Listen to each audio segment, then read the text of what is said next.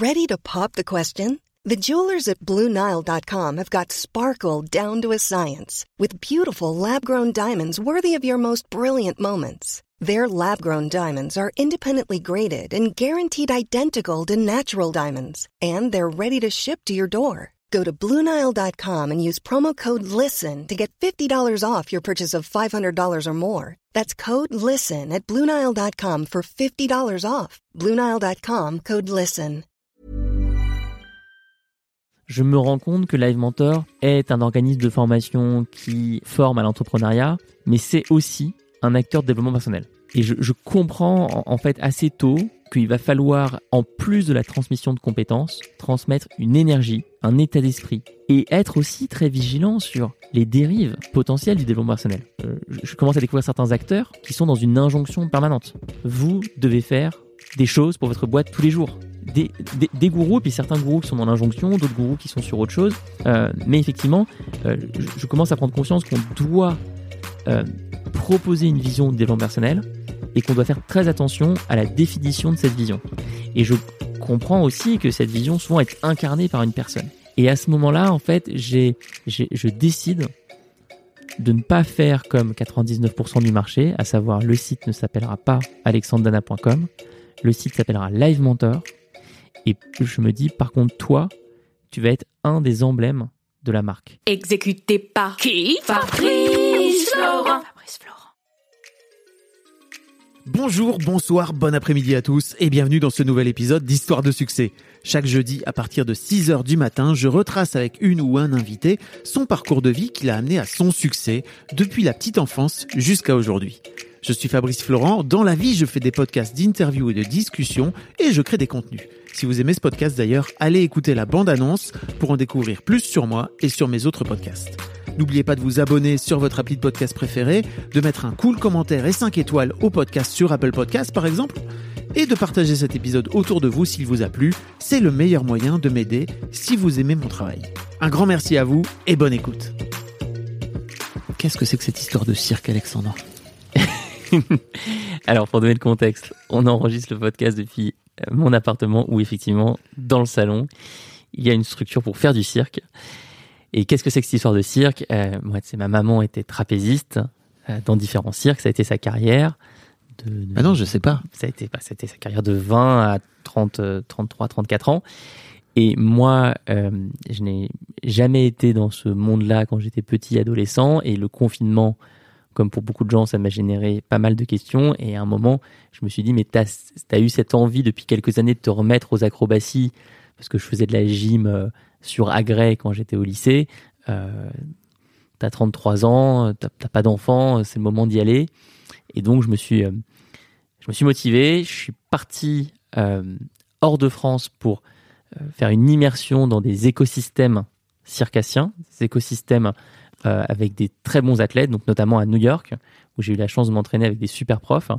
Et quand je suis rentré à Paris euh, euh, fin septembre, je me suis dit, si tu veux euh, vraiment progresser et, et pas, pas progresser en fait, parce que alors maintenant, il faudrait, faudrait faudrait que je t'explique ce que, pourquoi j'ai un problème avec la notion de progression désormais, mais si, si je veux, euh, si je veux en faire mon quotidien, si je veux en faire mon identité, il faut que je réduise les barrières entre euh, moi et ce monde-là, et donc je vais prendre un appartement petit, euh, il fait, il fait voilà, il fait 35 mètres carrés, euh, mais avec une grande hauteur sous plafond pour pouvoir chez moi m'entraîner. Et donc il y a cette structure qui est là, il y a une autre structure euh, Il fait qui- 3 mètres de haut. Hein. Ouais, trois, trois- celle-là, fait, elle fait, elle fait pile 3 mètres. Et hum, il y en a une autre qui va arriver de 3 mètres 80, euh, qui va permettre de s'entraîner de manière plus professionnelle avec des exercices plus intensifs. Bon, Alexandre, pour euh, expliquer un petit peu, euh, toi, tu es le, le patron, le fondateur et le patron de, ce, de, de cette boîte qui s'appelle Live Mentor, Qui n'est pas un cirque, oui. qui n'est pas un cirque, qui n'a rien à voir avec le cirque a priori, sauf que peut-être euh, être CEO d'une boîte comme ça, c'est de faire des acrobaties. Je crois qu'en vrai, c'est ça. peut-être ça qui les rapproche. Euh, et, et en fait, euh, c'est intéressant. Enfin, j'avais envie de, bien sûr, on va parler de l'histoire de ta boîte et tout, mais euh, on s'est parlé il y a quelques mois et tu me racontais ton histoire euh, aux US où tu t'es retrouvé euh, euh, dans, avec des pros du cirque. Mais comment t'as fait pour rentrer dans ce milieu-là alors que tu connaissais pas, c'est pas ta mère, c'est ça qui connaissait des gens Non, non, c'est pas du tout via ma maman. Non. Non, en fait, ce qui s'est passé, c'est que j'ai découvert le co-living, encore une autre aventure. Donc, le co-living, pour ceux qui connaissent pas, c'est un, un mode de vie partagé où on, on rejoint euh, une dizaine, une vingtaine, une trentaine de personnes pour vivre en communauté. C'est une coloc. Une, Mais- sorte, de- une sorte de colloque, effectivement, des, des temps modernes, sauf que c'est des colloques de courte durée.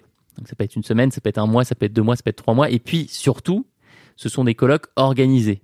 Donc, alors, il y a plein de modèles différents, mais l'idée de la plupart des organisateurs, organisatrices euh, de- d'expériences de, co-living, c'est de créer du lien entre les participants. Et donc, le co-living peut avoir un thème comme euh, tu as des co-living sur le yoga, tu as des co-living sur certaines valeurs comme la générosité, comme l'authenticité, euh, tu as des co-living euh, qui sont aussi euh, pensés comme des expériences thérapeutiques. Euh, donc moi j'ai participé à un co-living d'un mois au Guatemala en février et là-bas j'ai rencontré plusieurs personnes connectées de près ou de loin à l'écosystème du cirque, soit au Mexique, soit à New York. Et donc j'ai décidé euh, d'aller plus loin, de partir à New York. J'ai réussi à obtenir un visa étudiant de la part d'une école de ballet à Manhattan, euh, ce qui m'a permis de rester euh, au-delà de la période Des trois mois. voilà, ma- normalement. maximale pour, Mm. les, pour les touristes. Et puis, d'une une rencontre en amenant une autre, je- tu, tu- tout, tout, est, tout a été, euh, ouais, tout a été accéléré. Et je- pour le coup, j'ai vraiment, moi, j'ai très peu voyagé avant, avant mes 33 ans, avant cette année là 2021. Toi, tu fais tout à l'envers en fait. C'est- Ouais.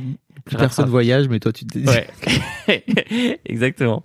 Mais j'avais jamais voyagé et là j'ai vraiment découvert cette puissance que tu peux avoir quand tu es loin de chez toi, au sens où personne te connaît et je, je trouve ça, je trouvais ça beaucoup plus facile de faire des rencontres, d'aller vers les autres, euh, de passer d'un d'un endroit à l'autre. Et puis j'étais aussi assez inspiré, je pense, par mon associé Anaïs avec qui je dirige Live Mentor, qui elle a une passion qui n'est pas le cirque mais qui est l'équitation. J'ai toujours vu Anaïs depuis des années euh, avoir, avoir euh, une relation euh, Ah, c'est un délire. Hein. Ouais, relation aux chevaux. relation aux, aux chevaux, mais qui, qui prend une partie significative de sa vie. ça, c'est du temps. C'est du temps, c'est c'est un, un investissement aussi financier, c'est aussi des risques euh, physiques, c'est-à-dire que c'est très dangereux. c'est extrêmement dangereux. Un cheval qui tombe dessus, euh, Ouais.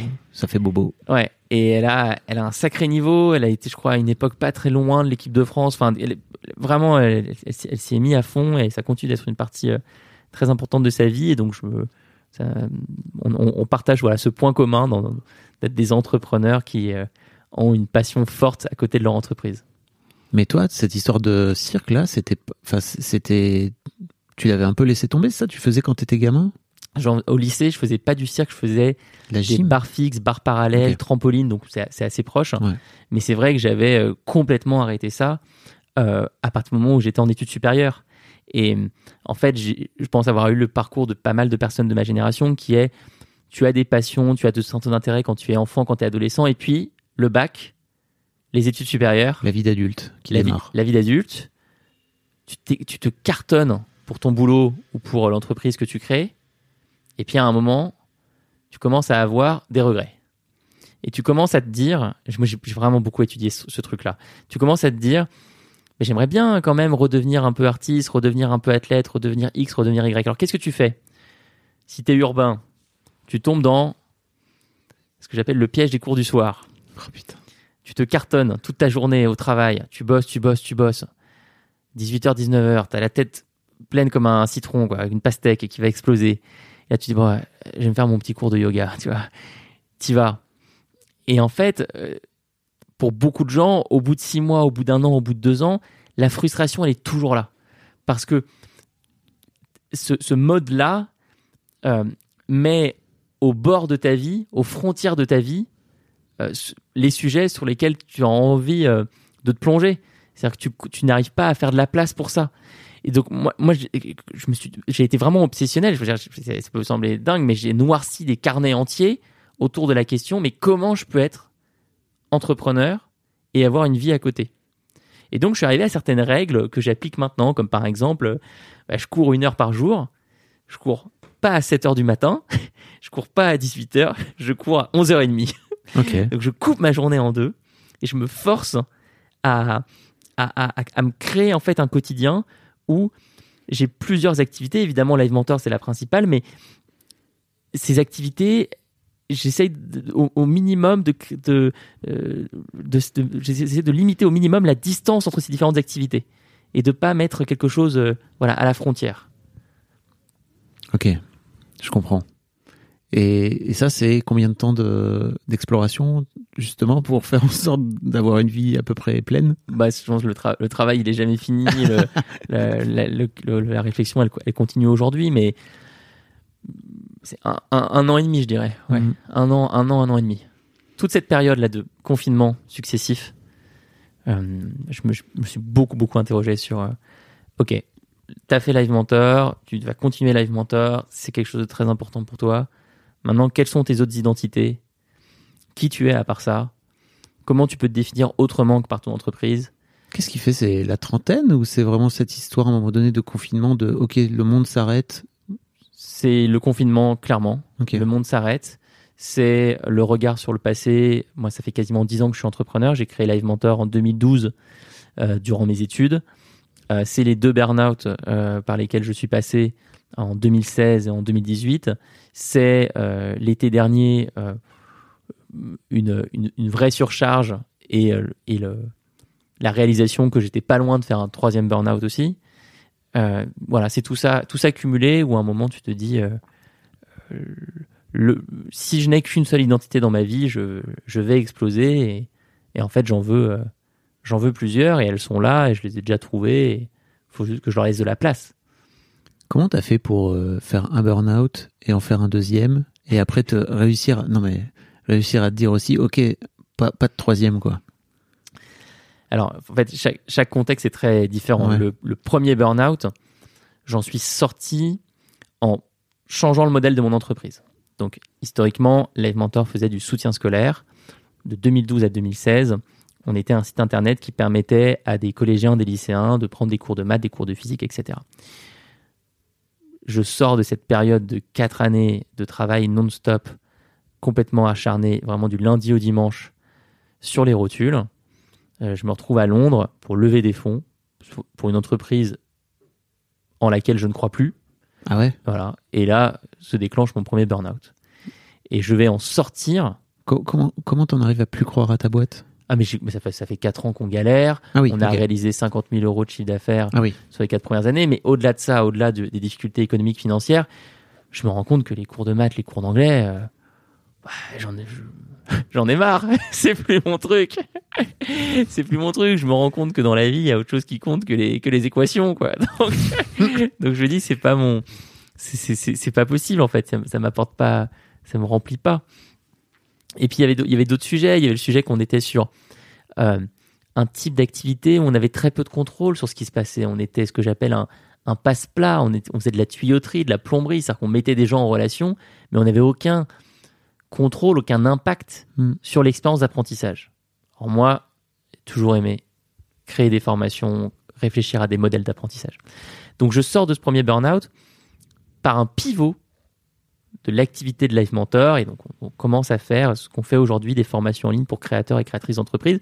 Et je ne fais aucun travail sur moi par contre. Je ne fais aucun travail sur euh, euh, mes peurs, mes blocages, euh, qui, je suis. Et, donc au final je ne règle pas vraiment le problème à la racine, ce qui m'amènera à mon deuxième burn-out en 2018 où là je le il me tombe dessus lors d'une randonnée en Corse où je- le, le GR20 c'est la grande Mhm. randonnée et puis bah, je me fais rapatrier en hélicoptère euh, de la- du sommet Comment tu fais pour faire un burn-out en plein GR20 comme ça? Ah bah ton, ton genou droit euh, Ah oui. ne marche plus du- d'une minute à l'autre. C'est-à-dire que tu fais un pas, tu ne tombes pas, tu ne chutes pas, mais tu fais un pas comme tu en as fait euh, 3000 depuis le début de la journée, et là ton genou droit bloque. Tu comprends pas, tu te dis mais ça va passer, c'est le genre de douleur qui m'est... J'ai jamais connu ça. Et puis au bout de 30 minutes, euh, le genou gauche bloque aussi. Et là, euh, bah, tu passes la pire journée de ta vie à, à regarder le sommet qui est quand même très très loin. En plus, c'est le GR, donc c'est compliqué de revenir en arrière. Mm. T'as pas vraiment de secours qui peut, qui peut venir t'aider. Les téléphones n'ont pas de réseau, bref. Euh, et donc, tu marches, tu rampes. Moi, j'ai rampé pendant, pendant trois heures, tu vois, avec les coudes. hein. Euh, et puis, bah, au lieu d'arriver au sommet vers 19h, ce qui est un peu l'heure limite, euh, tu arrives à 23h30 dans le noir. Et il y a des moments où, où j'étais en panique, euh, mais profonde, comme j'ai jamais été dans ma vie, en fait. T'étais tout seul? Non, j'étais avec le père d'un ami, Ok. qui lui est resté avec moi. J'ai les deux, deux autres amis qui sont partis devant en pensant qu'on allait arriver en retard, mais pas trop en retard. Et euh, non, ce père euh, Luc, euh, Luc Furman, que je salue, m'a, vraiment sauvé la vie. Enfin, j'étais, très, très, très, très mal. Et donc, en rentrant, en étant rapatrié par hélicoptère, j'arrive à l'hôpital d'Ajaccio et je leur dis mais qu'est-ce qui se passe? Qu'est-ce que j'ai? Il me dit bon, vous avez rien. On fait une radio. votre genou il a l'air d'être en parfait état quoi. On comprend pas. Il y a pas de les tissus sont pas abîmés. En fait, c'est à ce moment-là que je découvre l'acupuncture, la sophrologie, que je commence à euh, grâce à, la personne qui était dans dans, ma vie, euh, à ma partenaire, à, à- réaliser qu'il faut il faut changer des choses sur mon rapport au bien-être. Et et donc ça, ça a été voilà un bon gros déclencheur ce deuxième burn-out. Et ce qui s'est passé cet été, c'est que- j'ai- vu les signes avant-coureurs et je me suis dit, je vais euh, vais pas rien faire, euh, je, je vais pas revivre ce qui s'est passé en 2018. Donc, euh, Donc c'était là, cet été-là, c'était- 2021 ouais, c'était cet été, ouais, absolument.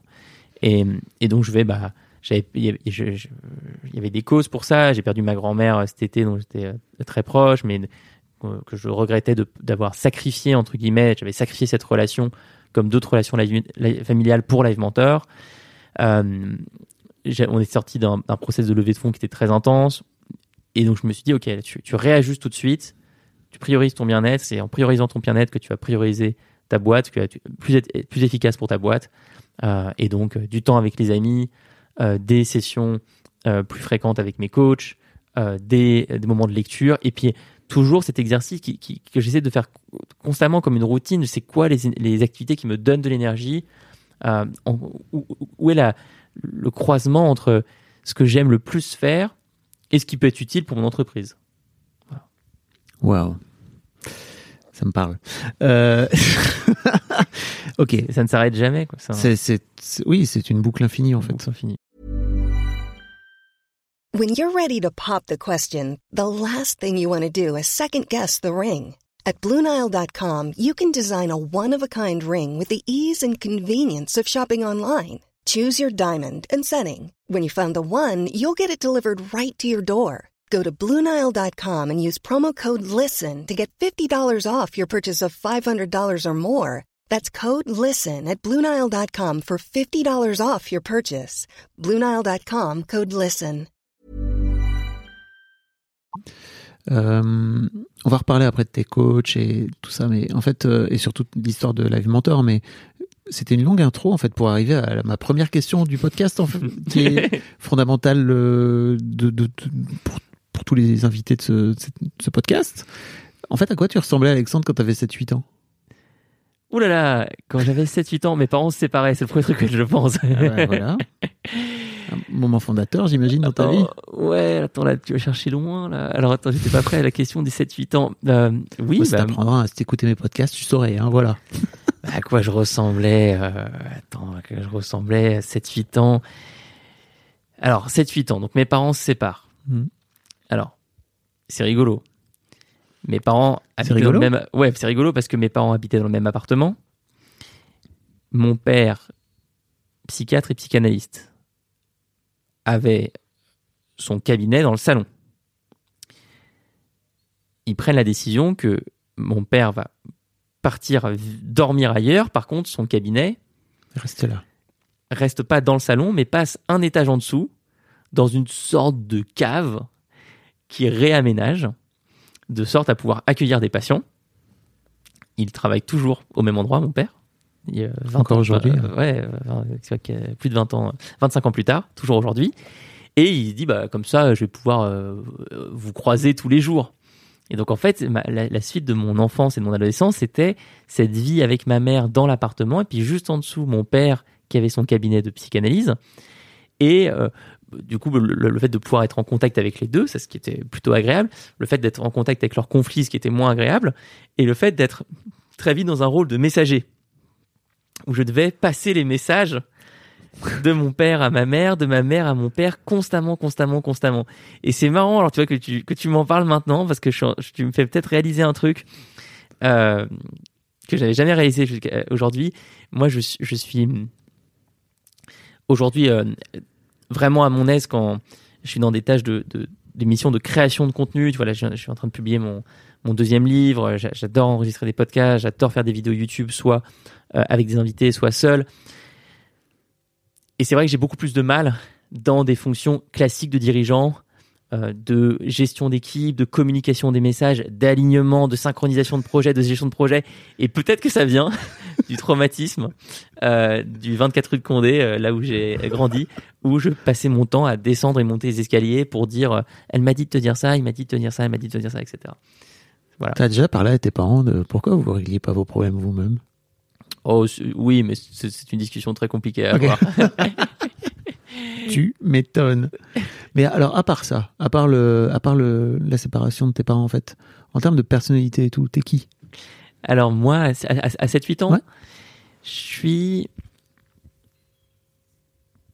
Donc on est en primaire. hein. On est en Ouais, primaire. euh, CE1, CE2. Alors je me rappelle que je suis repéré, je sais plus comment, par un directeur de théâtre pour euh, être comédien. Et euh, finalement, ça le fait pas. Et je sais plus si c'était mes parents qui voulaient pas ou une autre euh, une autre raison, mais ça m'avait euh, ça m'avait beaucoup marqué, tu vois, ce refus, cette cette incapacité à, à devenir comédien. T'aurais aimé? Ouais, Ah ouais? Ouais, en fait, moi, j'aurais adoré faire beaucoup plus de choses en dehors de l'école. Et, et je pense que c'est pour ça qu'aujourd'hui, je suis autant boulimique d'activités, de nouveaux projets, de création. Euh, parce qu'en fait, à 7-8 ans, moi, j'étais quand même pas mal enfermé dans l'école et puis ensuite euh, la maison avec mon frère. Mais, euh, mais je bouillonnais un petit peu, quoi. Tu vois, j'ai très peu de souvenirs des cours. Ça ça m'a pas marqué, les cours en primaire. J'ai pas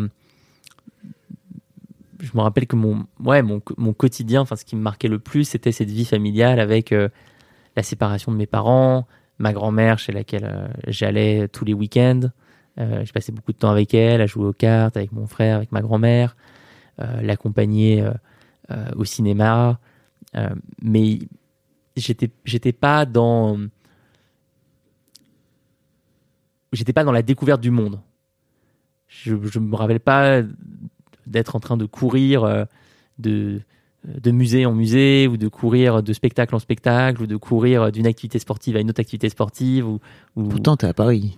et pourtant euh, Oui. en plein Paris tu vois euh, d'une activité artistique à une autre activité artistique euh, non c'était euh, je, je courais en fait de, des escaliers euh, de, de haut en bas pour euh, passer des messages à- entre mes parents Ok. Comment se passe le collège pour toi? Le collège commence mal. Je me fais euh, virer de mon collège en sixième. Après euh, trois avertissements de conduite un avertissement de travail. Euh, et finalement, mais du coup, comme, comme je suis un peu traumatisé par le fait de m'être fait virer, je deviens un peu un élève, pas premier de la classe, mais Mais pourquoi t'as eu 13. ces avertissements, justement? C'est parce que t'étais un peu... En fait, j'étais passé d'une primaire qui était toute petite, la plus petite primaire de Paris, à un collège qui s'appelle le Collège Montienne, qui est une usine. T'as énormément, énormément d'étudiants, et centaines, des centaines, des centaines. Et là, moi, j'étais complètement perdu. C'est quoi ce, quoi ce truc euh, Je suis dans un jeu vidéo, quoi. Et en plus, ce collège était en travaux, et donc euh, on passait notre temps à essayer de fuguer. Enfin, c'était, c'était le, c'était trop grand, quoi beaucoup trop grand et je me suis complètement, complètement perdu. Et donc, ça m'a pas mal marqué. Je me suis dit, attends, fais, gaffe là, c'est- tu te compliques la vie pour rien. Et donc, je suis devenu euh, un élève euh, bon, euh, mais pas, et- et pas excellent. Et surtout, un élève qui adorait l'histoire. Tu vois, un truc que je t'ai que je t'ai pas dit sur mon enfance, mais c'est que j'adorais l'histoire et que je lisais des gros bouquins d'histoire. Et donc, effectivement, j'avais pas. euh, j'étais j'étais pas en train de parcourir le monde, j'étais surtout euh, dans mon appartement. Tu vois, je, je me rappellerai toujours euh, dans les histoires qui me marquent, les parcours qui me marquent. Il y a un, un entrepreneur que je connais assez mal, mais donc j'avais, j'avais, écouté raconter son histoire dans un podcast qui s'appelle Simon Davla, qui a créé euh, App Gratis, euh, Ah oui. et qui a été élevé sur un bateau et qui racontait comment ses parents l'ont en fait euh, emmené de pays en pays avec ce, avec ce bateau. Et j'ai un autre euh, entrepreneur qui s'appelle Patrice Tabouret qui encadre des œuvres d'art, qui pareil, qui est devenu un ami à moi et qui me racontait comment ses parents tous les tous les ans l'amenaient sur un bateau dans la Méditerranée et donc il, il voyageait comme ça. Moi en fait je voyageais via les livres d'histoire Ouais. et j'adorais me plonger dans l'histoire de l'Antiquité, le Moyen Âge, la Renaissance, la guerre froide. J'étais un, fan de ça. Ok. Et je pense que ça a beaucoup impacté la manière dont j'ai créé Live Mentor. Dans quel sens? Le goût de la création de contenu, le Oui. goût du storytelling, le goût des histoires, le goût euh, du contenu long format. Euh, moi, c'est ce que je dis toujours à chaque fois que quelqu'un me dit mais euh, c'est quoi la taille maximum d'un podcast ou la taille maximum d'une vidéo euh, Quand une histoire est bonne, La taille peut- pas chiante. la taille pas chiante, la taille pas- la- mais c'est ça, la taille, la taille vraiment pas chiante, quoi. Mm.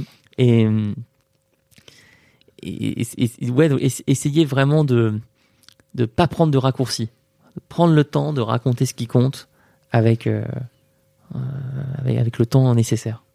Ok, je comprends. Le lycée, ça va ta vie? Le lycée, euh, ça se passe pas mal. Ouais, le lycée, ça se passe pas mal. J'ai, écoute, moi, j'ai pas, j'ai pas.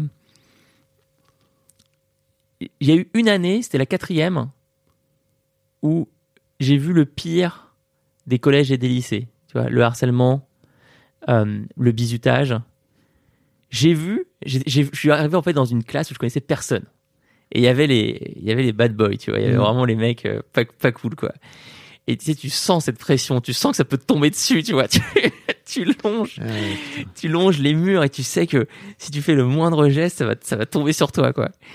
Et, euh, et j'avais réussi à cette époque-là vraiment à faire des, des jeux de pistes, à me faufiler, à, à sortir de la classe au bon moment, à pas, pas croiser les, les mauvaises personnes dans les couloirs, bref. Et donc au final, j'ai fait mon, j'ai fait mon collège en évitant le, le harcèlement, le bizutage et tous les pires, euh, toutes les pires choses qui puissent arriver. Et puis, je me suis créé au fur et à mesure un groupe de potes, une sorte de meute de loups, et on a fait euh, tout notre lycée ensemble. On était très, très, très, très proches. Euh, je suis sorti de ce groupe beaucoup plus tard. C'était une décision qui n'avait pas été facile à prendre.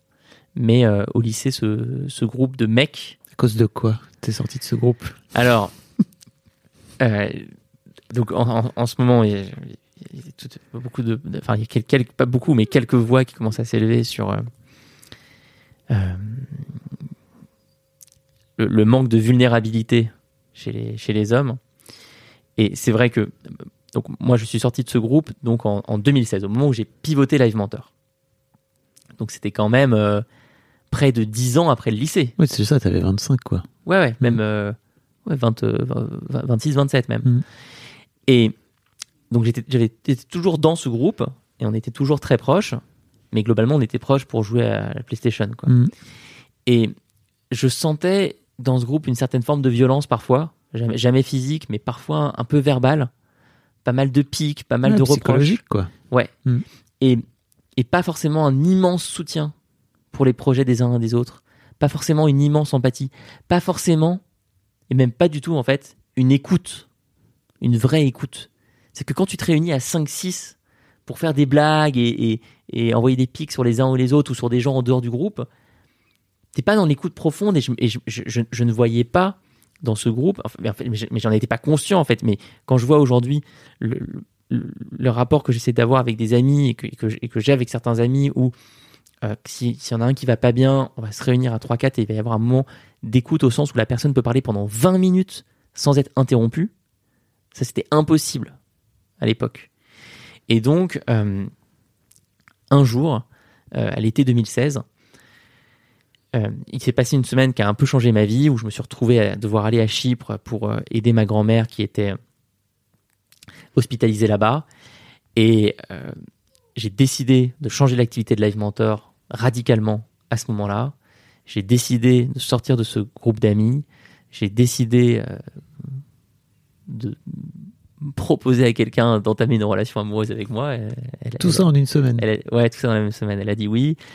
j'ai décidé de quitter mon appartement qui était un truc horrible au fin fond de Paris, euh, insalubre, euh, dans lequel je m'enfermais, et que j'avais absolument pas euh, fait mien et que j'avais pas habité, enfin un truc affreux.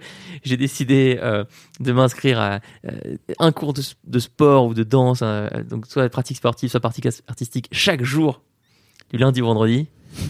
Je me suis dit là, voilà, on change tout. La Et, euh, demi-mesure. Ouais, j'ai- et j'ai adoré cette semaine. J'aimerais bien euh, revivre des semaines de ce type-là parfois. Qu'est-ce qui t'a fait switcher? Chypre tout seul, euh, l'assurance qui nous dit qu'il va falloir payer des dizaines de milliers d'euros pour ma grand-mère parce que sa couverture médicale ne fonctionne pas.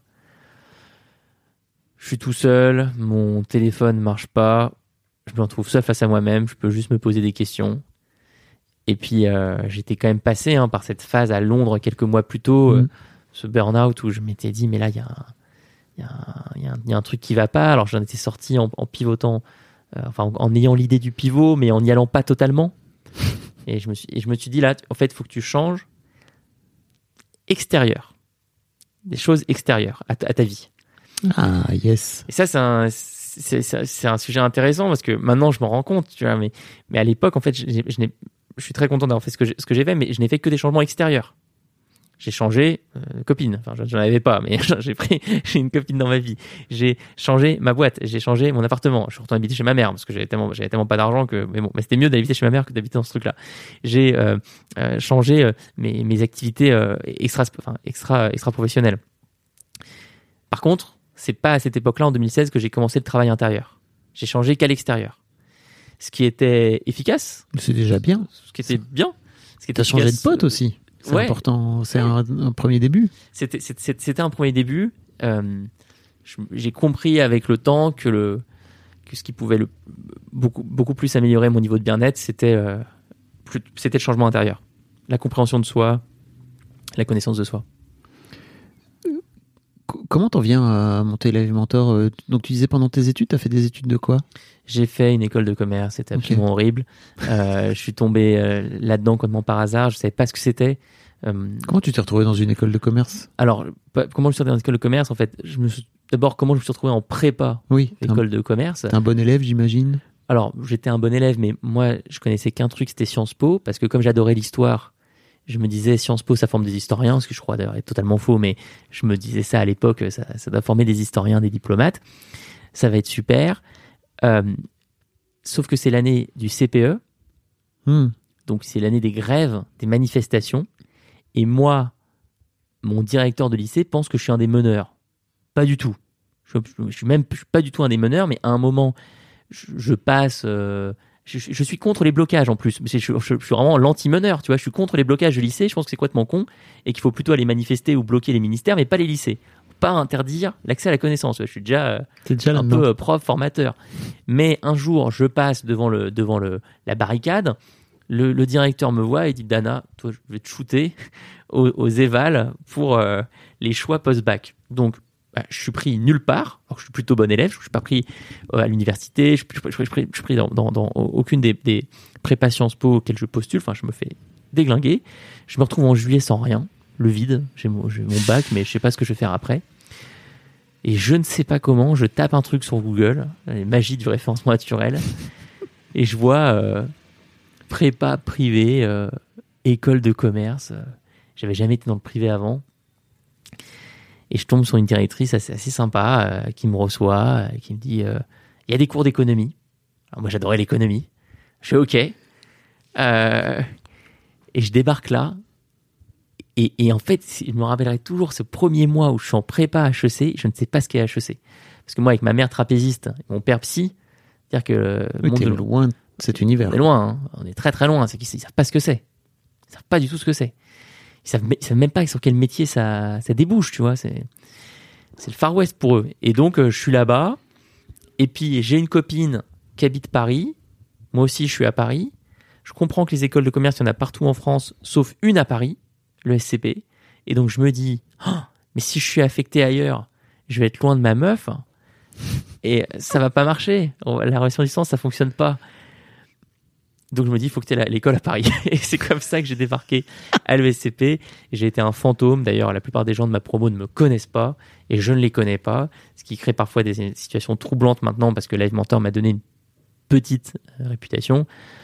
Euh, et donc, je, je, je, suis contacté par des gens, mais je n'ai aucun souvenir de ces personnes parce que qui font partie de ta promo. Mais, mais voilà, parce qu'on s'est jamais parlé. Euh, en première année, euh, je séchais les cours, j'ai toujours séché les cours. J'ai eu le diplôme en 5 ans et non pas en 3. J'ai pris deux années de césure. J'ai payé des étudiants pour faire des devoirs à ma place. J'ai créé une première entreprise qui a fait faillite, une deuxième entreprise qui a fait faillite aussi. La troisième, c'est Live Mentor. J'ai fait croire que j'étais parti faire un stage à l'étranger euh, parce qu'il le fallait pour valider le diplôme. En fait, j'étais à la Grande Mosquée de Paris, j'ai pris des photos euh, de, la, de la théière et, du, et, euh, et de la table et je l'ai mis dans un faux rapport où je racontais que j'étais euh, euh, dans un stage, dans un riad à Marrakech, euh, qui est le riad de mon cousin euh, que, j'embrasse, Cyril. J'ai bossé en, sur plein de métiers différents. J'ai bossé avec un réalisateur qui montait sa boîte de prod. J'étais assistant pour lui en parallèle de, de, de ses études. Et puis, et puis voilà, je garde pas, un, je garde pas un très bon souvenir de, de l'école. Mais tu montres quand même ta boîte. Et en fait, c'est fou de d'avoir euh, une mère circassienne, un, un daron euh, psychanalyste psychiatre et d'avoir euh, cette fibre entrepreneuriale. Mais j'ai pas, en fait, j'ai pas la fibre entrepreneuriale. Ah, explique-moi non, non, ça. je- je l'ai- je je pas. Je, je racontais Fab euh, comment je crée ma première entreprise. Mhm. Donc je suis à l'ESCP, je déteste ça. Vraiment, dès qu'on me propose un truc, Qu'est-ce que, que tu détestes là-dedans? Bah les cours, euh, le- le- Juste truc. Non mais le, le- ouais, l'audit, la comptabilité, tout ça, c'est pas mon truc. Pour être tout à fait honnête, les gens, je suis pas, je suis pas à l'aise avec les gens. Je me retrouve avec euh, beaucoup de gosses de riches. Euh, et, et peut-être que c'est parce que je suis bête et que je rencontre pas beaucoup de gens, donc euh, il y a aussi ça. tu vois, je pense que je, je me suis rendu compte avec le temps que, en fait, les, les quelques personnes que j'ai rencontrées dans les premières semaines, c'était pas forcément, étaient pas forcément représent- représentatives de l'intégralité Ouais. des étudiants. Sauf que moi, je suis tombé des premières semaines dans des soirées, dans des maisons privées dans le 16e. Je me sentais mais complètement, euh, Hmm. Complètement à côté de la plaque. Euh, et, et donc j'ai pas été assez curieux, ça c'est un gros regret. J'aurais dû aller dans les campus étrangers, j'aurais dû aller rencontrer des gens à, euh, Londres, à Madrid, etc. Mais bon, en fait non, été buté, obstiné. Je me suis dit non, tout ce que cette école peut m'apporter, je dis non. Et donc à un moment, l'école dit, bah faut faire un stage, euh, faut aller. moi je l'entends comme faut mettre un costume cravate et aller à la défense. Venez, il y a un forum là euh, où les entreprises présentent et là je me rappelle, je sais pas, je reste même pas 4 minutes, je vois L'Oréal, Danone et tout. Je me dis, c'est pas possible. Je vais voir la, la fille qui gère les, les étudiants.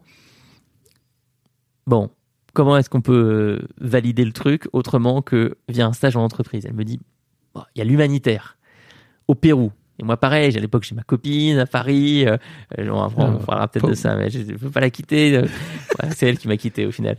Euh, et donc, j'ai dit non, dit pas le Pérou. Pas le, Pé- pas le Pérou. Et là, je n'ai aucune, je connais même pas le mot entrepreneur. Et là, je me rappellerai toujours, elle, elle, euh, elle plisse les yeux, elle regarde donc alinéa B, euh, code 36, euh, des, des règles pour valider sa première année. Elle dit création d'entreprise. Vous pouvez, euh, si vous créez votre boîte, valider. Moi, je fais mais, mais on y va, c'est incroyable. c'est quoi ce truc? C'est génial et ça peut être n'importe quel projet? Oui. et je fais mais c'est mais c'est fantastique. Et donc j'ai j'ai créé ma toute première boîte, qui était un échec mais absolu, pour valider ma première année. C'était ça ma motivation. Donc évidemment la boîte n'a pas marché, mais c'est pour te dire qu'à l'époque j'étais le seul étudiant à créer une entreprise. C'était il y a 10 ans, hein. c'était pas, pas du tout comme aujourd'hui. Et ensuite, j'ai intégré l'incubateur de l'école. Je me suis rendu compte que l'incubateur, mais il y avait que des personnes qui avaient déjà fini l'école et qui revenaient pour bonifier l'incubateur. Où il y avait peut-être un ou deux projets de gens en dernière année. Moi, j'étais en première année. J'étais là. Alors là, là, là, j'ai commencé à aimer parce que c'était la liberté totale. Je faisais mon truc dans mon coin. Je bossais depuis chez moi, sur mon ordi. Enfin, c'était. Et donc, j'ai adoré découvrir l'entrepreneuriat alors que le projet gagnait pas un euro, mais euh, j'étais libre.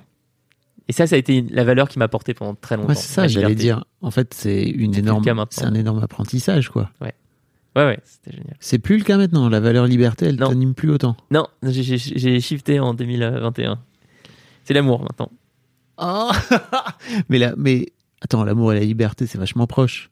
Ah, je sais pas, je sais pas. Bah déjà, parler. la liberté d'aimer, euh, enfin tu vois. et- Oui, En fait, la liberté, c'est infini. Alors, l'amour, c'est sans doute infini également, tu vois. Mais en fait, pour, c'est pour, intéressant. pour donner des exemples liés à la, à, à la création d'entreprise, euh, disons que pendant, pendant très longtemps sur, sur Live Mentor, ce, que- ce que j'essayais toujours de favoriser, c'était euh, est-ce que je suis libre de faire ce que je veux tous les jours? Est-ce que je suis libre de lancer un nouveau projet? Est-ce que je suis libre euh, de faire euh, ce que je veux quand je veux Est-ce que je suis libre de travailler jusqu'à pas d'heure si j'ai envie de travailler jusqu'à pas d'heure? C'est très personnel, tu veux dire, c'est ça? Ouais, c'était, c'était, c'est exactement, c'était très très personnel. Et maintenant, c'est vrai que je prends un plaisir absolu à partager des moments avec des gens, que ce soit euh, déjà des gens de mon équipe. J'adore quand, quand on, on se retrouve à, à deux ou trois en ayant de l'amour pour un même projet. Mm. Ça, c'est fantastique, la fierté de le faire ensemble. Et donc, j'ai des gens euh, avec qui je suis devenu très proche, qui certains sont encore dans l'équipe, d'autres qui sont partis, euh, euh, des gens que, qu'on, connaît, euh, toi et moi, des connaissances communes, euh, où il y, a, y a un vrai, il y a un amour commun de certains projets qu'on a menés ensemble, il y a un amour respectif pour la personne, il y a une aussi d'une et, et alors ce sur quoi je travaille, il y a beaucoup de boulot, c'est à, à quoi ça ressemble le, management avec amour. Tu sais quand tu, Putain, je... vas-y, viens, on en parle. bah, on en parle, mais tu vois, par exemple, tu, tu, tu vires quelqu'un. Hmm. Qu'est-ce que c'est virer quelqu'un quand ta valeur cardinale c'est la liberté ou quand ta valeur cardinale c'est l'amour? Bon, euh, je sais pas, je, je l'improvise un peu à capella, quoi, mais C'est lui rendre sa liberté. alors tu peux, tu peux, si- je, je pense que si par exemple j'arrive dans l'entretien de, li- de licenciement et que je me dis la valeur cardinale c'est la liberté, je vais dire attends, moi je suis libre, c'est ma boîte, c'est mes choix, je choisis les gens avec qui je bosse, ce mec il s'en va. Et de la même manière, tu, mais tu pourrais aussi dire je te rends ta liberté, tu vas faire ce que tu veux, tu vas être indépendant, etc. Ouais. L'amour, c'est d'essayer de dire à la personne, je pense, euh, j'ai de l'amour pour toi, je te trouve incroyable sur ces sujets-là, ces sujets-là, ces sujets-là, mais j'ai aussi de l'amour pour ma boîte. Et par contre, ce que je vois ici, c'est qu'entre toi et la boîte, ça marche pas. Tu vas, tu vas pas trouver Mm. des missions dans lesquelles tu vas pouvoir trouver de l'amour, tu vas pouvoir trouver de la satisfaction parce que bah, euh, de trompettistes à qui on demande de faire du violon, euh, bah, il, il est malheureux, il, est, il va avoir. Et donc, ce qui, ce qui- ce qui est en train de se passer, tu vois, depuis quelques semaines, et la raison pour laquelle je prends cette décision, c'est parce que je vois que tu es en train de buter Ouais, je comprends. et de, tu vas et, et tu vas- et qu'est-ce qui se passe? Bah, ta confiance en toi elle est en train de, elle est en train de descendre elle est en train de fondre vers le bas. Ton amour pour toi-même il est en train de il est en train de, et, et tu mérites pas ça en fait. Tu mérites pas ça. Tu mérites d'être dans un endroit où ton amour pour toi-même il fait que augmenter. Et Mais on est bien d'accord que ça, je, comp- je comprends euh, dans la théorie et en fait dans l'envoi de ton message, mais en fait la personne en face, elle elle l'entend jamais de cette oreille-là, parce qu'en fait elle a plutôt envie de continuer à, à rester là où elle est souvent. je suis en je, je- je suis en, en- en exploration en découverte là, sur ce sur ce sur ce sujet Euh, c'est super dur. mais c'est su- c'est super C'est le truc le plus dur. dur à faire de, de virer quelqu'un. c'est ultra dur c'est super dur Euh, Et en plus, tu peux le faire de la façon la plus euh, aimante possible. Qu'en fait, ça reste toujours une rupture, entre guillemets, tu vois. Ça reste toujours un truc violent pour la personne, même si tu le fais de la façon la plus souple et la plus cool possible, en fait. Bien ça sûr. ne marche pas. Mais c'est certain que c'est super dur, surtout quand tu rajoutes à ça un cadre légal avec des convocations, machin, des lettres de licenciement, ce papier euh, où tu dois mettre des écritures juridiques qui Mhm. sont horribles, qui sont dénouées de toute forme d'amour. Donc vous vous informez que vous avez pris la décision de couper votre période, machin. Et ça, c'est ton, ton avocat qui t'a donné ça. Et tu, tu, tu, tu, tu, tu, tu- tu te, t'essayes. Moi, je détestais. Moi, je, je voulais. Enfin, je voulais pas euh, envoyer des mails écrits par mon avocat, quoi. Tu vois, mon avocat m'envoyait des, tru- des trucs et elle me disait faut que vous copier-coller. Et j'étais là, non, je veux pas. Ouais. Elle me disait si, si. Ouais, mais c'est Horrible. Mais c'est un vrai, c'est un vrai sujet, c'est de se, c'est de réaliser qu'on a, on a créé une- un cadre de société où la place pour l'amour euh, et, et d'autres, d'autres valeurs est, est dure à trouver. C'est dur de faire de la place pour ça. On a, on a créé des cadres qui rendent l'expression de ces sentiments difficiles. Mais tu vois, par exemple, euh, moi, je me suis rendu compte que mes, mes salariés chez MAD, j'ai toujours eu un mal fou à, leur dire que je les aimais, en fait. Parce que ça. Et, et pourtant, tu sais, c'est des gens que j'ai choisis, que j'ai recrutés, que j'ai décidé de prendre dans ma boîte. Donc, en fait, y a tu vois, c'est vraiment. Je crois que c'était le dernier truc que je faisais à 100%. C'était je valide tous les gens qui rentrent, quoi. Et, euh, et tu vois, limite, pour la plupart, c'est des gens avec qui je serais bien parti en vacances, avec, enfin, tu vois, avec qui j'avais un vrai. Mais en fait, euh, c'est pas possible. Tu peux pas, tu peux pas faire ça, tu vois. Mm. Et tu vois, ça, ça m'intéressait. Tu me disais que il y avait des gens qui sont très proches aujourd'hui chez toi et tout. Je, je me demande vraiment comment tu arrives à, à, à garder ta position de patron. euh, tout en gardant, euh, enfin tu vois, tout en ayant des liens personnels. Moi, je sais que depuis que j'ai quitté Mad, j'ai gardé plein de liens avec des gens qui étaient euh, mes salariés. Et en fait, euh, la relation amicale me convient mille fois mieux. je suis là. Ah non, mais vraiment, je, je suis très heureux. Comment tu fais? Alors, écoute, c'est ultra complexe. Euh, mais ce que je dirais, c'est que, durant mes sept premières années chez Live Mentor, je me suis quasiment complètement fermé par rapport aux gens qui étaient dans mon équipe. C'est-à-dire que je, je, je me répétais des croyances du type non, mais ceux dont tu peux être proche, c'est les élèves, euh, organiser des événements, animer la communauté. Mais par contre, les soirées d'entreprise, tout ça, c'est pas pour toi. Mm. Et j'ai réussi, grâce à certaines personnes de mon équipe, à changer par rapport à ça, à m'ouvrir. Euh, et ensuite, le, le travail que j'essaye d'entreprendre euh, principalement depuis deux ans, c'est un travail de compréhension sur là où moi je suis bon, là où je sais donner de l'amour, là où je sais créer la relation et là où je sais pas le faire. Et, là-dessus, on est assez, on est différent et très complémentaire, je pense, avec mon associé Anaïs. Anaïs, c'est quelqu'un qui va, euh, qui a une intelligence euh, stratégique très forte et qui va être capable, euh, et, pour qui justement la, la culture d'entreprise, ça coûte, ça coûte énormément. Elle a enregistré beaucoup de podcasts sur le sujet, donc c'est elle, par exemple, qui a décidé d'implanter des bureaux de Live Mentor en plus de Paris, à Aix-en-Provence et à Vannes, en disant, mais pour plein de gens de notre équipe, c'est horrible d'être à Paris, il y en a plein qui ont envie d'aller habiter dans le sud pour avoir une meilleure qualité de vie, et donc elle a euh, pensé ce système-là. C'est elle qui a pensé et qui fait des, des itérations sur notre politique de télétravail. C'est elle qui a imaginé des budgets pour que chacun puisse se, se former. C'est elle qui a imaginé euh, ces systèmes de séminaires. Euh, elle a eu l'idée de, de- de créer ce séminaire annuel à Aix, à- à Aix qui est incroyable. Donc tu vois, elle, elle est vraiment dans un...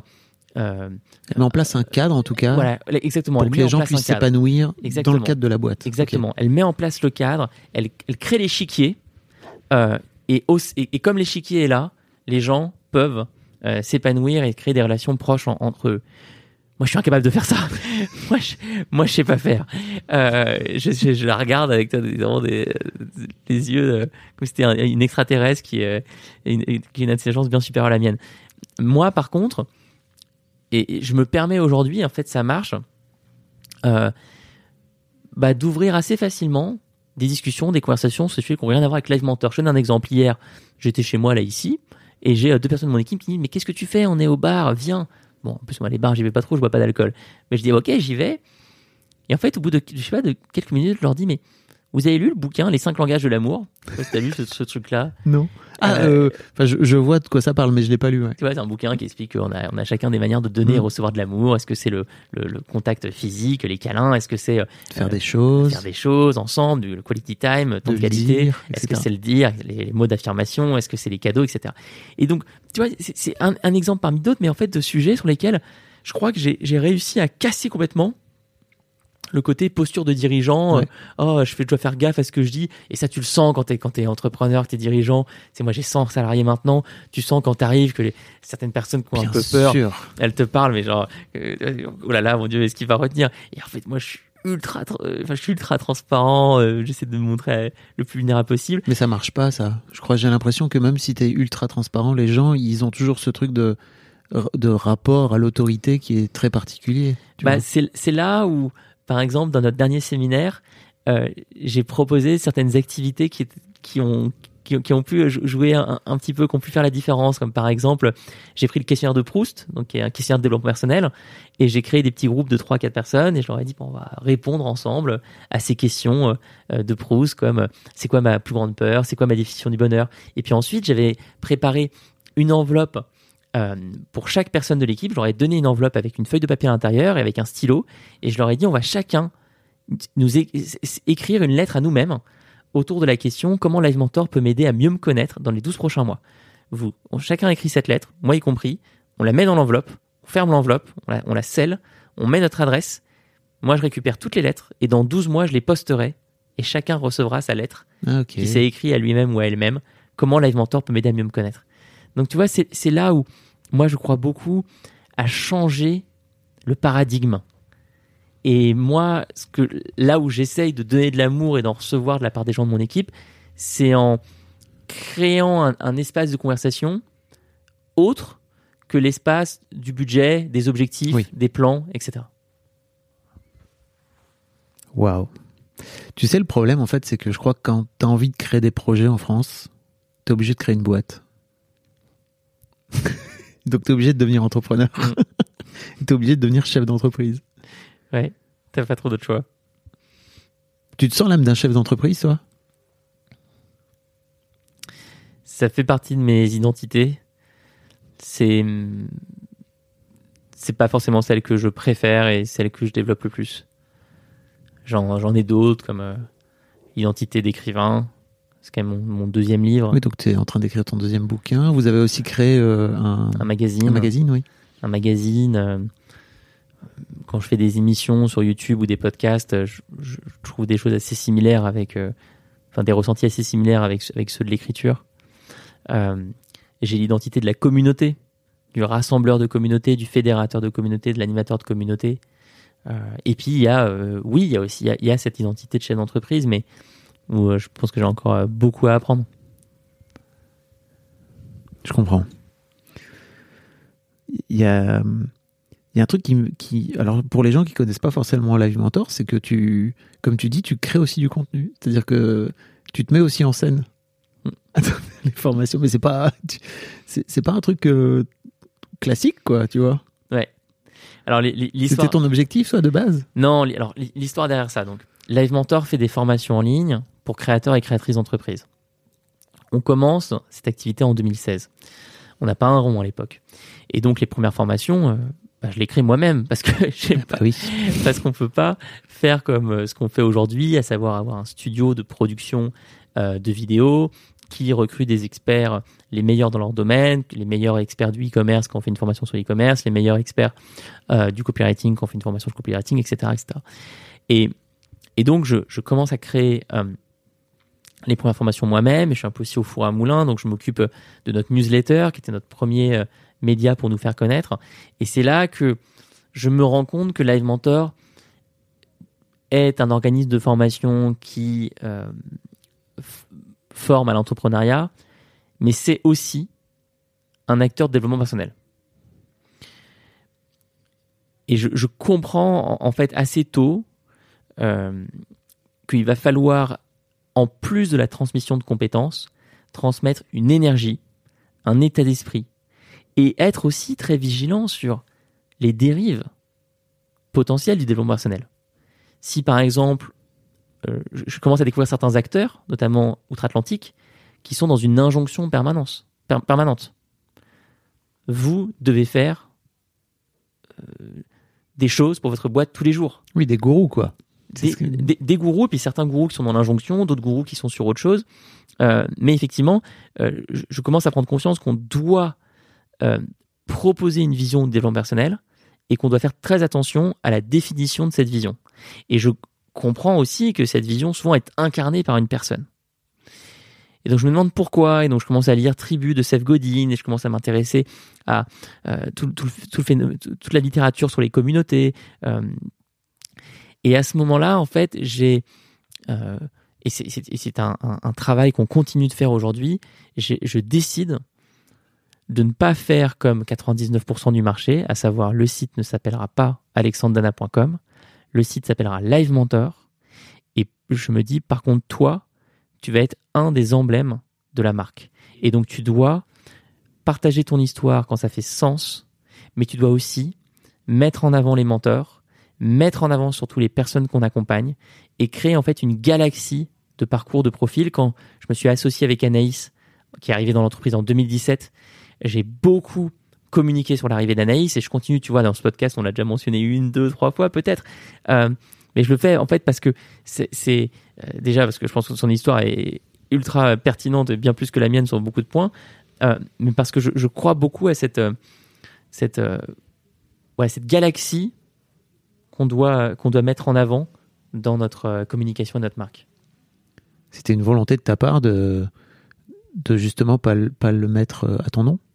Complètement. Par exemple, je me suis engueulé avec mon premier éditeur qui ne croyait pas dans le titre du premier bouquin, la méthode Live Mentor, et qui voulait plutôt euh, ma vie, euh, Alexandre Dana, je caricature un petit peu, mais en tout cas, ils voulaient, ils étaient pas trop à l'aise. Ils disaient, mais qui connaît Live Mentor? Bah Oui, j'ai bah, pas, pas, pas, pas, grand monde, mais en fait, c'est notre boîte. Ça viendra. C'est notre boîte. Et puis, euh, euh, bah, cette méthode, elle est, elle, elle, est faite par une, une, entreprise, par une équipe, par une équipe académique, par un studio qui produit les vidéos et qui se demande comment penser les vidéos pour qu'elles soient actionnables et, et efficaces, par une équipe de 100 mentors en freelance qu'on recrute, qu'on forme sur notre méthode, qu'on accompagne qui sont super motivés, qui sont euh, spécialistes dans certains domaines, sur certaines, sur la, qui sont spécialistes de l'accompagnement de photographes, de freelance, de créateurs de contenu, de e-commerçants. Et donc, c'est Live Mentor. Et donc, il faut euh, le faire connaître ainsi. Tu me parlais de tes coachs tout à l'heure. J'aimerais bien que tu me parles de tes coachs. Parce que tu m'as dit, j'ai des coachs. Oui, j'en ai plusieurs. j'en ai trois. Tu as la sensation aujourd'hui que c'est impossible de d'avancer en tant que je sais pas, à la fois être humain et en même temps, euh, j'imagine, patron, tu vois, de, de, ta boîte, euh, sans tes coachs ou sans être coaché? Alors, grande, grande question. je vais. Vous le voyez pas là, mais il est en train de se détendre. ouais, je me détends. Je, je m'étire de, de, tout mon corps pour essayer de, euh, de trouver une manière d'exprimer clairement ce que, ce que j'ai en tête. Alors, il y a un narratif dans le monde du développement personnel qui est l'opposition entre je suis un individu qui ne fait rien de sa vie, qui est devant Netflix, qui ne travaille pas sur soi, et un autre individu qui veut être la meilleure version de lui-même, qui se bat, qui se motive, qui se bouge, qui prend des coachs, qui suit des formations, qui investit sur lui, et qui est un top achiever, top performer. Je n'aime pas ce narratif. Euh, je n'aime pas narratif parce qu'il est extrêmement binaire. Et, et, et et aussi parce que il oppose en fait deux visions du monde, une vision qui est la stagnation totale et une vision qui est la croissance. Pour plein de raisons, notamment écologiques, on pourrait vraiment être en cause cette histoire de croissance. Oh bah oui. 2021, 2022, il va être temps quoi. il va être temps. Et moi, la manière dont j'ai essayé de créer l'Inventor, dont j'essaie de, le, de, le, de continuer de le travailler tout le temps, c'est plutôt de dire on peut tous avoir plusieurs identités et on peut tous exprimer plusieurs identités de nous-mêmes. Et une identité, ça peut être entrepreneur, une autre identité, ça peut être dirigeant, c'est pas exactement la même chose. Une autre identité, ça peut être créateur, une autre identité, ça peut être papa, une autre identité, ça peut être X, Y, etc. Et ensuite, la question est quand toutes ces, identités, on les a en nous. Comment est-ce qu'on peut aller les exprimer? Parce qu'elles sont inhibées. Euh, elles sont parfois euh, compressé par euh, des couches et des couches de trauma et de peur et de choses qu'on a qu'on n'a pas réussi à libérer. Et là, et à ce moment-là, à ce moment-là, pour libérer certaines de ces identités, je crois qu'il y a plusieurs choses qui peuvent être utiles. Euh, et pas que les coachs. On va, on va, on va garder les coachs en dernier. Euh, il y a euh, bah, le contenu, le fait de commencer à écouter, lire. Euh, c'est pour ça que les, les, podcasts que tu fais, c'est incroyable. Moi, je pense, je, moi, j'écoute un nombre de podcasts, mais, mais j'écoute chaque jour, tu vois, au moins une heure, une heure et demie. Euh, en courant. En courant. Euh, et je suis pas mal sur ton, sur ton podcast sur les papas en ce moment. Ok. J'ai pas d'enfants, mais, mais je... bah, c'est toujours bien. C'est toujours bien. c'est toujours bien. Mais j'ai un, un, respect en fait infini pour les, les, les gens qui, qui, ont des enfants. Puis t'as as toujours des enfants autour de toi, quoi qu'il arrive. Même Exactement. si t'as pas d'enfants à toi. Exactement. Donc voilà, déjà s'inspirer, euh, se rendre compte que c'est la magie d'Internet, c'est la vraie magie d'Internet. Il y a plein de trucs sur lesquels Internet, c'est la mort de l'humanité, mais puis il y, a plein, il, y a, il y a heureusement quand même quelques points assez incroyables, dont l'accès à absolument n'importe euh, cerveau humain. Donc ça, c'est génial. Ensuite, et ça, c'est un point qui je crois, souvent oublié, il y a comment je vais me plonger dans un écosystème de personnes pour qui cette identité, elle est euh, classique. Moi, c'est ce que j'ai trouvé, par exemple, à New York avec euh, mes amis du cirque. J'ai été plongé là-dedans. Des mecs qui font ça depuis 10 ans, 15 ans, 20 ans. Des, des nanas et euh, d'une souplesse incroyable. des, des, des- duos d'acrobates, des trios. Et là, tu, te sens, ok, en fait, j'ai une nouvelle famille et je, je suis, accepté et je peux, je peux y aller. Ça, c'est fantastique. Et puis, il y a, effectivement, le mentor, le coach, la personne qui, à un moment, pour un besoin très spécifique, et c'est ça aussi l'idée, c'est que tu travailles plusieurs identités, enfin, tu, tu, tu as plusieurs identités, mais tu travailles, moi, c'est ma recommandation, sur une seule, avec le mentor et le coach. Pas de gourou. Personne n'a la réponse absolue. Tu prends quelqu'un sur un sujet spécifique. Et donc, effectivement, moi, j'ai trois coachs en ce moment. Euh, euh, et et j'ai du travail à faire ce soir, d'ailleurs, pour l'un l'un des trois que je vois demain. Euh, J'en ai un euh, qui est spécialisé dans les addictions. Alors, euh, il traite toute forme d'addiction. Toi, a- t'as des addictions, toi. Alors, j'ai- eu, et je, et je pense que je peux avoir encore l'addiction au travail. Ah. J'ai clairement eu énormément l'addiction au travail euh, pendant une grande, grande partie de ma vie professionnelle sur Live Mentor. Et donc, j'ai voulu euh, mieux comprendre d'où ça venait, quels étaient les, les leviers euh, propices à, l'addiction. Euh, et j'ai aussi fait entrepris cette démarche avec ce coach Alex dans le cadre de la rédaction de mon livre sur entreprendre et, entrepreneuriat et bien-être. J'ai une coach qui s'appelle Anne que je salue, qui elle est plutôt euh, spécialiste du rôle du dirigeant et de comment trouver ta zone de génie, ta zone d'excellence. Et c'est avec avec elle euh, sur euh, ce, cette fin d'année 2021, on a, on a beaucoup travaillé sur ce rôle, bah, en fait, en fait de président créatif, Ouais. dirigeant créatif, voilà, qui peut euh, porter cette partie-là de l'entreprise très fort. Ça va pas ensemble, hein, souvent. Non. Non. Dans l'inconscient collectif. ça, ça, ça colle pas trop. Mm.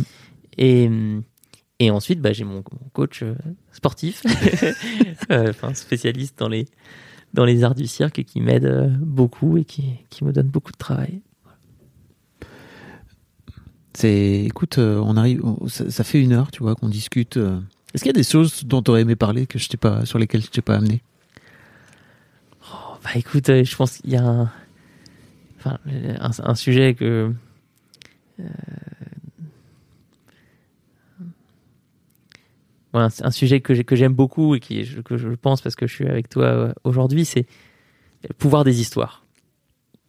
Le pouvoir des histoires. Je pense que, je pense que si, toi tu es dans le podcast, ça doit, Ah oui. te, ça doit te parler. Alors, euh, là-dessus, j'aimerais faire une référence théorique. C'est vraiment très prof de dire ça, mais euh, je suis un énorme fan de Joseph Campbell. Ouais. Joseph Campbell, donc qui est euh, décédé aujourd'hui, qui était un sociologue euh, américain, euh, mais aussi historien, spécialiste des mythes, qui a inventé la théorie du monomythe, selon laquelle euh, tous les mythes de l'humanité, quelle que soit l'époque, quelle que soit la zone géographique, ont la même structure narrative qui est le parcours du héros avec quelqu'un qui décide à un moment de sortir de son monde ordinaire et qui passe par une série d'étapes, alors, euh, 12, 17, 18 selon les sources. hein, Joseph Campbell a été repris par notamment quelqu'un qui s'appelle Christophe Vogler qui a rendu populaire ces théories notamment dans le monde d'Hollywood. C'est pour Ouais. ça que la plupart des films Les films américains se racontent la même histoire. racontent la même histoire et reprennent le mythe du héros.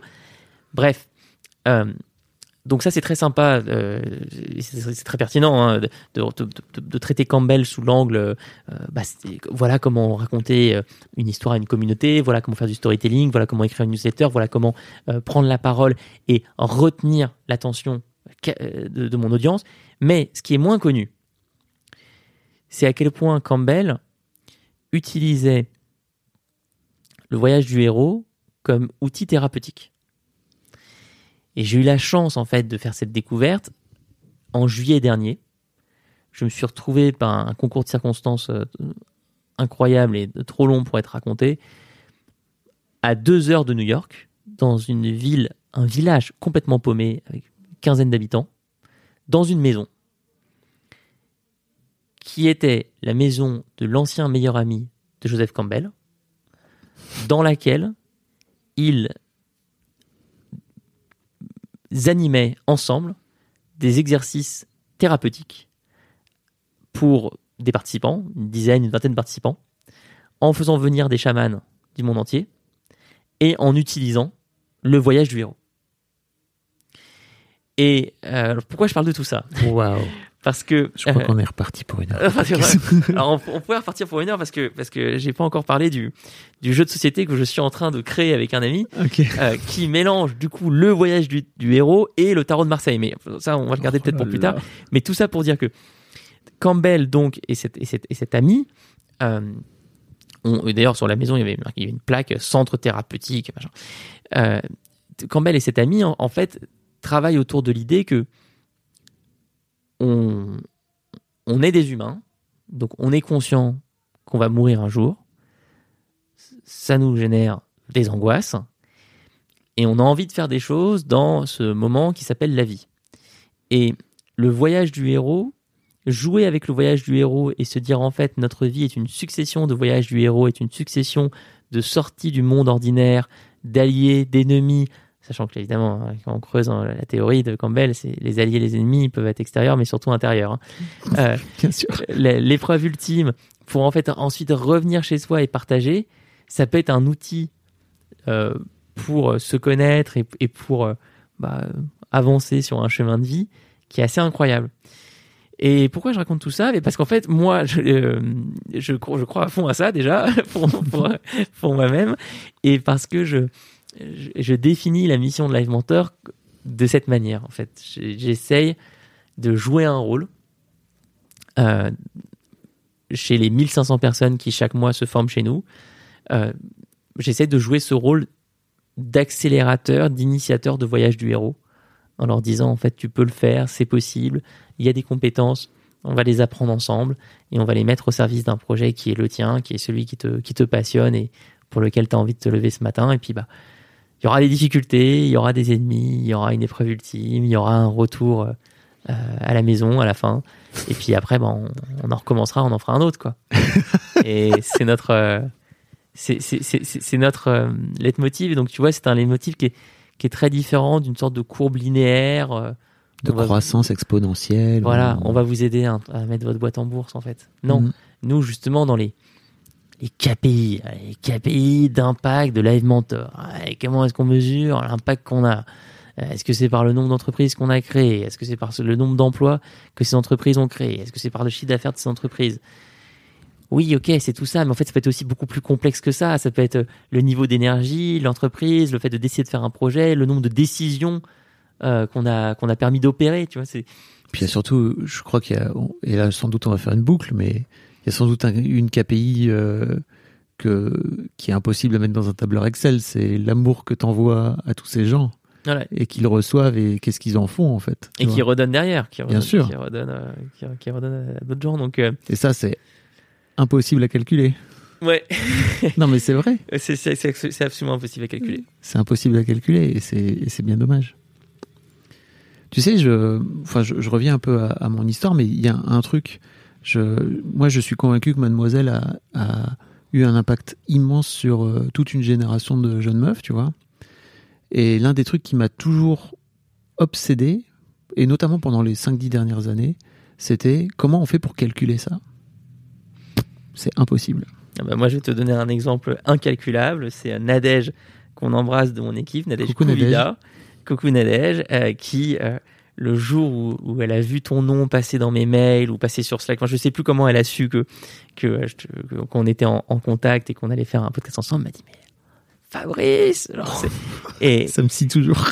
Et, euh, et moi j'étais là, mais, mais- ah oui, mais comment tu le connais? Ah bah, J'ai été dessus sur le forum pendant des années. Oh là là. Et c'est. Ouais, ça c'est ça c'est super beau en fait. C'est super beau parce que euh, euh, moi je, cro- je crois énormément à cette notion de de multiples mentors en fait. Tu vois, un peu si, si on prend une image de de, de galaxie, un peu de, avec toutes les étoiles, toutes les planètes, de se dire euh, moi je suis euh, un peu le soleil au milieu et puis euh, il y a tout un tas de planètes qui sont des gens ou des choses ou des valeurs ou des lieux. Ça peut être des lieux aussi. hein. Ça peut être des pays, ça peut être des villes, ça peut être des maisons, ça peut être des objets, ça peut être des souvenirs. Et, et à un moment, il y a, ces trucs-là rayonnent plus ou moins. Voilà. Donc Ah toi, bah, à un moment, bah, t'as, t'as créé quelque chose qui a rayonné pour Nadège. Alors, est-ce que ce rayonnement, tu peux le capter dans un Excel? Euh, Non. Non.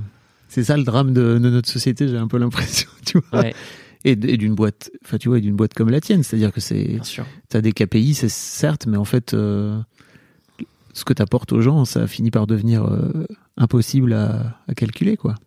Ouais, c'est pour ça que sur la. Tu vois, par exemple, nous, on a un, on a un département communauté. Ouais. Chez Live. Ouais. Euh, c'était important pour moi de montrer que la communauté, c'était un, c'était un département, en fait. Comme. euh, C'est les gens qui les font gens, partie de. Voilà. C'est un département comme euh, les opérations, la finance, euh, la, la technologie, c'est un, c'est un département. Et je veux surtout pas qu'on rentre trop loin dans le suivi des indicateurs. Hmm. Non, nous, il y a un seul indicateur sur la communauté, c'est est-ce que les gens en font partie Est-ce qu'ils participent? Est-ce que tu parles? Voilà, est-ce que tu, est-ce que tu es dedans Point barre. On va pas essayer d'aller euh, plus loin parce qu'en fait, on, va on va mesurer des choses qui sont anecdotiques et il faut accepter ensuite d'être dans ton ressenti. Tu ressens le truc, tu es au contact de la communauté et tu ressens si elle se passe bien ou pas. Et moi, je peux te dire que à chaque fois que je me mets, je, je mets le radar, je sais si, si on est en train de servir la communauté ou pas. Et il y a des moments, en ce moment c'est le cas, je touche du bois, ou ben, parce qu'on parce qu'on donne, ou là on est en train de faire des belles choses. La communauté elle est avec nous, elle est derrière nous, il y a des initiatives, il y a des choses qui se passent. Il y a eu des moments où je sentais, j'ai pas besoin de regarder n'importe quel indicateur, Ouais. je sentais non non là on est en train de l'abandonner en fait la communauté parce qu'on ne sait pas comment on sait pas comment lui donner, on sait pas comment l'animer, on on n'y met pas euh, on n'y met pas ce qu'il faut y mettre. Merci Alexandre. Merci à toi. Franchement, c'était top. Merci. Et bien, bientôt, on pourra parler d'un jeu de société qui est ma nouvelle aventure. Oh, le mec. Mais on est. euh, D'ailleurs, je lance un appel ce podcast. Si quelqu'un est concepteur de jeux de société, je que ça a un nom. Alors, j'ai, je vais te donner quelqu'un, pas plus tard que tout de suite. ah bah très bien. Bon, bah, génial. Bah, je je recherche. Si ça vous intéresse, euh, cette personne s'appelle Théo Rivière et il est, il est génial. Voilà. Ok. Je te, je, Merci je beaucoup. je te mettrai en contact. Cool. Tu vois, il y avait qu'à demander, il y avait qu'à poster une annonce. Ça arrive direct. Merci en tout cas, Alexandre, c'était cool. Je mettrai tous les liens hein, si vous voulez aller suivre Alexandre sur les réseaux, commander ton, ton premier bouquin, ton deuxième qui sort. euh, Fin janvier. Oui, c'est ça, au Fin janvier d'année. 2022. Ouais, Et puis, euh, bah, lagimentor.com, quoi. Voilà. c'est l'adresse. Salut. Salut. Merci beaucoup pour votre écoute. Avant de nous quitter, si vous avez aimé ce podcast et cet épisode, merci de lui mettre un commentaire sur Apple Podcast et 5 étoiles de préférence. C'est le meilleur moyen de le faire connaître. Vous pouvez faire comme Macha Chose qui a écrit comme toujours avec les podcasts de Fab Florent, on a l'impression d'être une petite souris. Les invités sont intéressants, tout comme leur parcours de vie. On rit, on s'interroge, on apprend, et on apprend aussi sur soi. Merci Fab, tes podcasts sont inspirants. Eh ben merci beaucoup, ça fait plaisir. Et si vous voulez faire comme elle, vous vous rendez sur Apple Podcast et vous cherchez Histoire de succès directement dans votre appli ou sur votre ordinateur. Merci beaucoup à vous et rendez-vous jeudi matin à la même heure à partir de 6h du matin dans votre appli de podcast pour un nouvel épisode d'Histoire de succès.